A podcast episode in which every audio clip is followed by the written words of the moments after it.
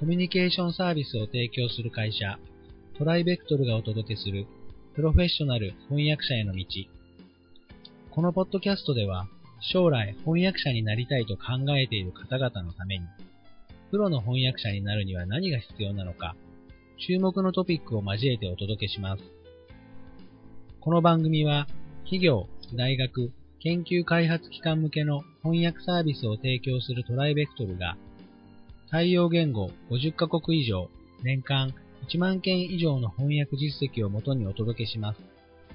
皆さんこんにちは。トライベクトルの矢柳です。えー今回も皆さんからいただいたご質問に答えていきたいと思います。遠山さんよろしくお願いします。よろしくお願いします。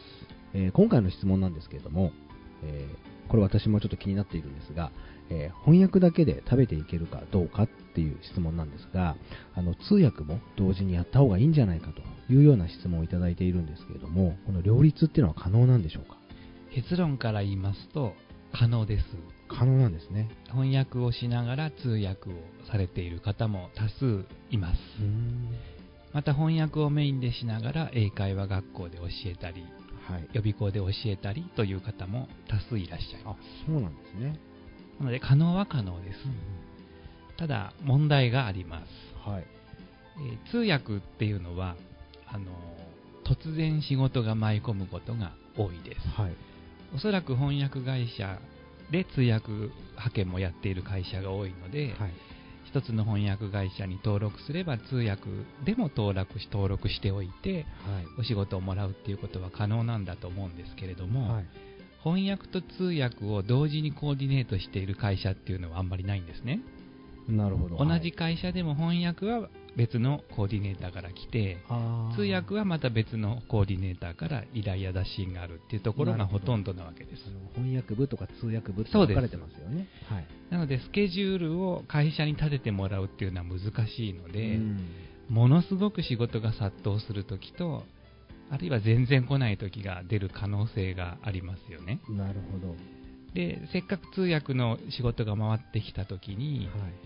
これも自分の得意としている翻訳の大きな案件が入ってきて、はいどちらかを断らざるを得ないうんっていうことも生じますし、はい。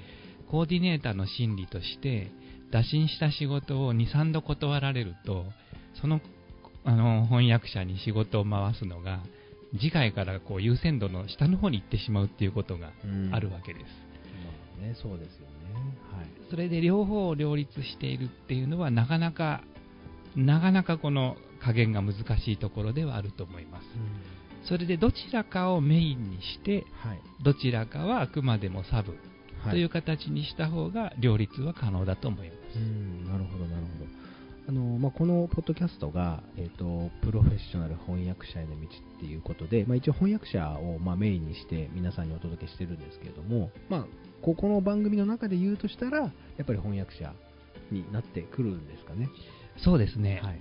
あと翻訳と通訳はあの同じ語学を勉強していてもあのアウトプットの回路がちょっとずつ違うんですね、なるほど、はい。あの通訳っていうのは一発勝負ではい。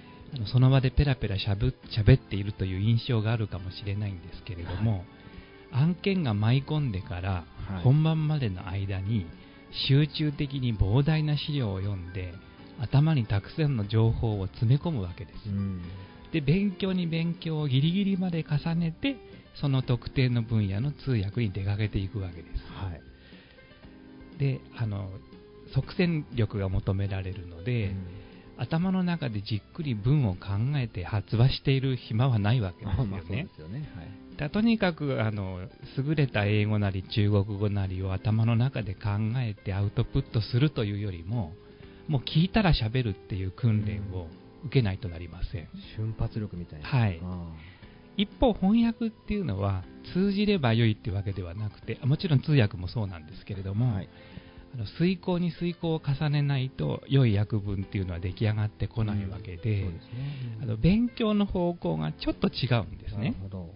だから両方極められる人もいないわけではないんですけれども、はい。その表現力で求められるところが違うので、うんまあ、当講座といたしましてははい。翻訳者を目指すのであれば、はいまあ、翻訳メインでやりはい。で空いた時間があって得意な分野で、はい。えー講義にしてるお客さんとかがいるならば、うん。通訳で空いた時間を埋めるというようなことの方がいいと思いますが、はい。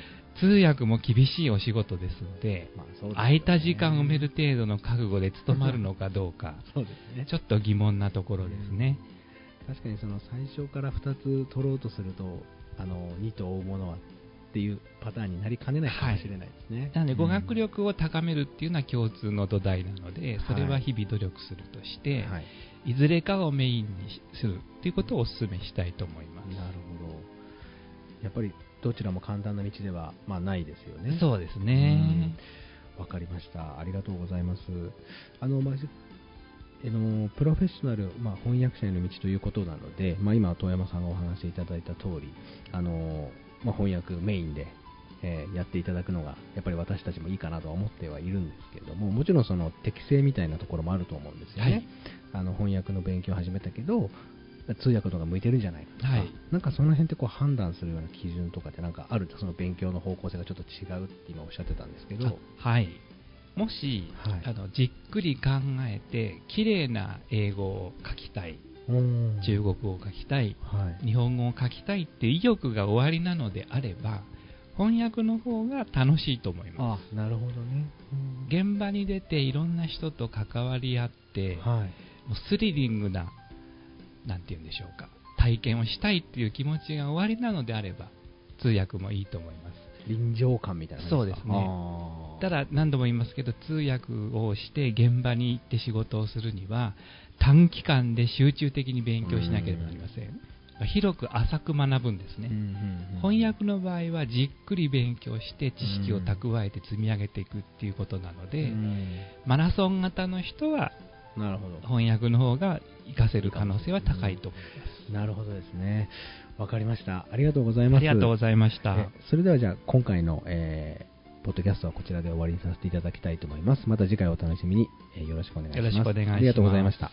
2018年2月3月に弊社にてアート翻訳者養成講座を開催いたしました。そのレポートを弊社ウェブサイトに掲載しておりますのでご興味のある方はご覧ください。よろしくお願いします。今回のポッドキャストはいかがでしたでしょうか？ご質問やお問い合わせはいつでも弊社ウェブサイトからご連絡ください。